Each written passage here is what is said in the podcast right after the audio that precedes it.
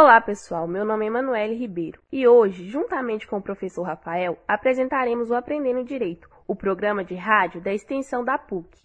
É isso mesmo, Manu. Como assunto principal, vamos falar sobre os aspectos jurídicos do home office. Discutiremos, por exemplo, se quem está em home office tem acesso a todos os direitos trabalhistas que um empregado comum possui. Também vamos investigar o contrário disso Será que o empregado em home office possui direitos a mais, ou seja, direitos que o empregado comum não acessa? E não para por aí não.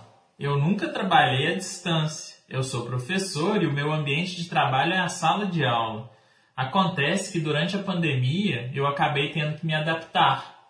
Então, apesar de não ser o assunto principal do programa, eu vou compartilhar com você, querido ouvinte, as minhas percepções sobre a minha experiência no home office. Quer dizer então que você vai falar sobre o que você achou bom e sobre o que você não achou tão legal assim em trabalhar em home office? Exato, Manu. Acho que fica interessante dessa forma. Além de comentarmos sobre os aspectos jurídicos do home office, compartilharemos a nossa percepção, já que nós dois estamos vivendo isso, né? Eu no meu trabalho como professor e você, como aluna, estudando da sua casa. É verdade. Não só eu, mas todo mundo que teve a oportunidade de continuar estudando.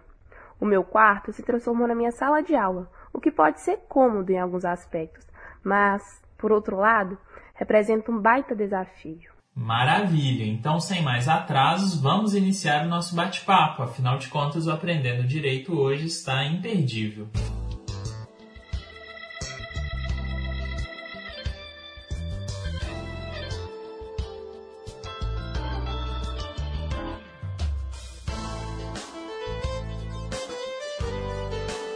Eu nunca imaginei que sentiria tanta falta dos meus professores. Eu iniciei a universidade no primeiro semestre de 2020.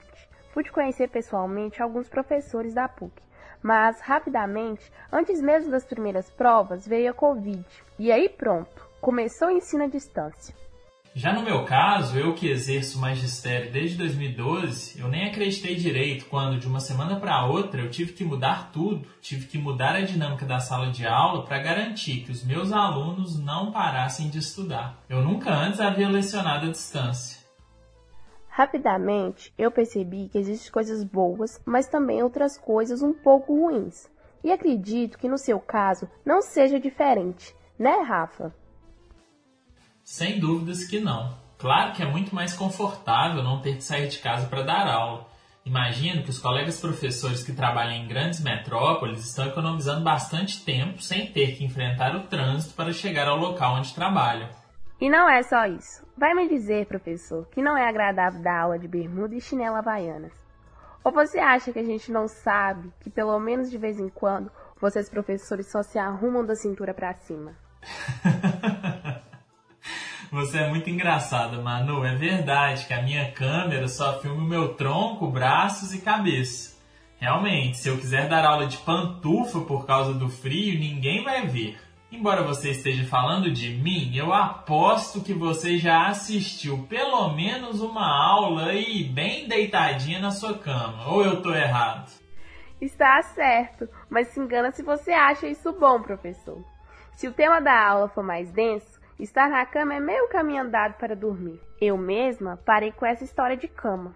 Assisto às aulas à minha mesa de estudo mesmo. Então, como deu para perceber, não é só coisa boa que acontece nesse ensino à distância. E o que eu sinto mais falta é da interação com os professores e das oportunidades que nascem dessa interação. Eu imagino que isso realmente seja uma desvantagem e tanto. A gente acaba se conhecendo um pouco menos, né? Aquelas conversas nos corredores da universidade, pouco antes de chegarmos na sala de aula, isso acabou. Pois é, e isso no direito é péssimo. Afinal, é a hora que a gente tem para fazer uma consulta particular com os nossos professores, que em sua maioria também são advogados. É, eu tô gostando de ver. A sinceridade está dominando o programa de hoje. Manu, consulta particular aos professores é, a gente está totalmente sem filtro. Mas falando sério, de fato, a redução na interação com os alunos pode mesmo fazer com que diminuam as chances de os professores realizarem indicações para vagas de estágio, por exemplo. Eu falo por mim, mas sem esse contato tão próximo com os alunos, eu tenho tido mais dificuldades para perceber que existe um aluno com um interesse especial pela minha disciplina. É, e eu não te culpo, Rafa. A maioria de nós, alunos, nem abre a câmera, né? Como é que o professor vai saber se o aluno está interessado e curtindo a aula? Concordo que isso pode ser um desafio para o professor. Sem ver a cara dos alunos, fica mais difícil, inclusive, de saber se o pessoal está entendendo a matéria. Nesse aspecto, acho que a aula presencial era melhor. E agora me colocando no seu lugar de aluna, Manu, imagino que deve ser muito mais difícil prestar atenção na aula. Mesmo porque, dentro da nossa casa, cada hora deve dar vontade de fazer uma coisa diferente. Sem dúvidas, uma hora dá vontade de ir na cozinha pegar alguma coisa para comer, outra hora é o telefone que toca, tem o um cachorro latindo, o vizinho, ou mesmo meu irmão escutando música alta. Sem falar que é necessário ter uma disciplina para não cair na tentação de ficar no WhatsApp, no Instagram ou nas outras redes sociais. Isso tudo é um pouco caótico. Já que você citou o Zap, por que você não fala um pouquinho da comunicação entre alunos e professores? Isso piorou ou melhorou com o ensino remoto? Ah, Rafa, sendo bem sincera, em relação aos professores que não disponibilizam o número do Zap para a gente conversar ou tirar dúvidas, acho que piorou. A gente continua tendo contato com os professores através dos canais oficiais. Aqui na PUC, utilizamos o Canvas, que é muito bom a propósito. Contudo, eu não entro lá sempre. E acho também que os professores talvez não entrem todos os dias. Sabia que eu não tinha parado para pensar nisso? O WhatsApp é um treco complicado. Eu concordo que seja uma ótima ferramenta para comunicação. O problema é que, se a gente não ficar esperto, esse aplicativo quase que nos escraviza. Você não tem essa sensação, não?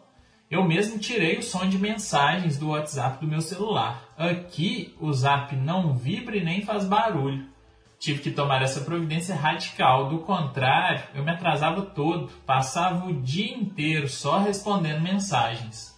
Mesmo assim, Rafa, na minha opinião, como aluna, eu acho que pelo menos enquanto durar essa pandemia e, consequentemente, o ensino à distância, os professores poderiam ser um pouco mais abertos à ideia do Zap. Repito, eu estou falando por mim, no meu caso, eu aprendi muito mais com os professores que deram essa abertura e que aceitaram que a gente conversasse sobre a matéria ou mesmo mandasse perguntas pelo WhatsApp. Vale muito a pena. Perfeito, Manu. Hoje a sua voz é a voz do aluno e você deu o seu recado. Porém, eu vou ter que te pedir para mudarmos de assunto. Isso porque a gente prometeu falar também sobre os direitos dos empregados em home office. Bem lembrado, Rafa. O empregado em home office é chamado pela lei trabalhista de teletrabalhador. É alguém que, utilizando meios informatizados, trabalha de casa ou mesmo de outro local que preferir, como em um hotel, por exemplo.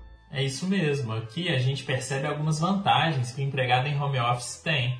É ele que define seu local de trabalho, se em casa, em um hotel ou até na praia. Ele também pode escolher a vestimenta que quiser, pelo menos da cintura para baixo.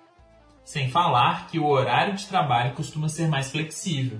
Porém, existe uma baita desvantagem especificada pela lei. Isso porque o teletrabalhador ou empregado em home office teve seus direitos restringidos em 2017 com a chamada reforma trabalhista. Essa lei excluiu o empregado em home office de todos os direitos relacionados à duração do trabalho. Assim, quem está trabalhando de casa deixou de perceber as horas extras, por exemplo. Ah, eu não concordo com isso.